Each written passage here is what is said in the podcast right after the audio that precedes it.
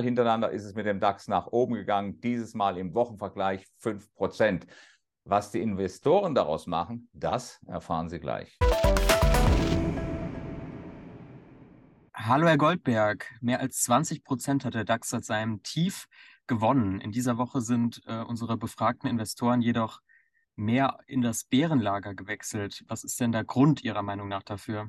Wir sehen beim Börse Frankfurt Sentiment Index eine deutliche Verschiebung bei den institutionellen Investoren. Der Blick auf die Grafik, der zeigt das. 17 Punkte ist es nach unten gegangen auf einen neuen Stand von minus 23.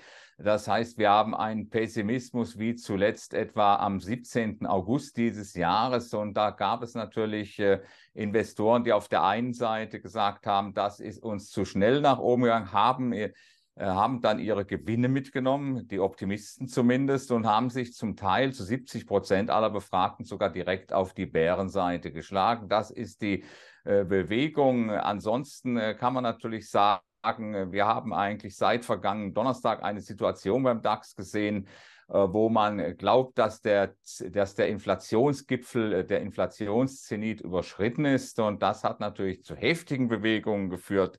Die äh, Konsumentenpreisindizes aus den USA haben das letztlich ausgelöst, haben zu heftigen Bewegungen, Entwicklungen geführt, die natürlich dann den DAX erheblich nach oben befördert haben. Umso erstaunlicher ist es, dass die institutionellen Investoren hier mehrheitlich nun auf die Bärenseite gehen. Der Stimmungsunterschied zwischen den institutionellen und privaten Anlegern ist weiter gewachsen. Wie erklären Sie sich das denn? Einfach deswegen, weil die Ausgangsposition bei den Privatanlegern ganz ähnlich ist. Jetzt muss man natürlich eines bedenken, äh, der Raketeneinschlag in Polen gestern Abend, der ist ja relativ spät kommuniziert worden. Die Privatanleger sind ja äh, bereits am Nachmittag befragt worden äh, per entsprechendem Link, äh, wo Sie den äh, DAX sehen.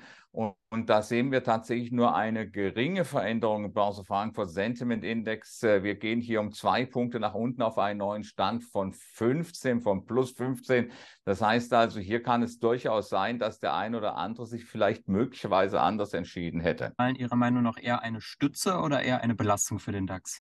Geschichte oder die Begründung äh, mit dem Raketeneinschlag in Polen, das ist natürlich nur eine Geschichte bei den institutionellen Investoren. Auf der anderen Seite kann man natürlich auch feststellen, dass hier viele zugeguckt haben und äh, letztlich äh, auf ihren bärischen Positionen geblieben sind. Der DAX hat sich ja von diesen Abgaben der institutionellen Investoren äh, seit dem Hochpunkt von gestern, äh, das war glaube ich 14.440 Zähler gewesen, hat sich ja äh, kaum nach unten bewegt, also in überschaubarem Maße. Und das spricht natürlich einiges dafür, äh, dass wir hier in den vergangenen Tagen langfristige Kapitalflüsse, Zuflüsse zu sehen bekommen haben. Die jüngste Umfrage der Bank of America äh, spricht auch dafür, dass es sich um solche Kapitalströme gehalten, gehandelt haben Marke. Und das sehen wir natürlich auf der anderen Seite dann unsere institutionellen Investoren, die jetzt darauf warten, dass der DAX natürlich runterkommt und hoffen, äh, dass er auch ein gutes Stück nach unten kommt. Äh, vermutlich liegt der Einstandspreis dieser Engagements so irgendwo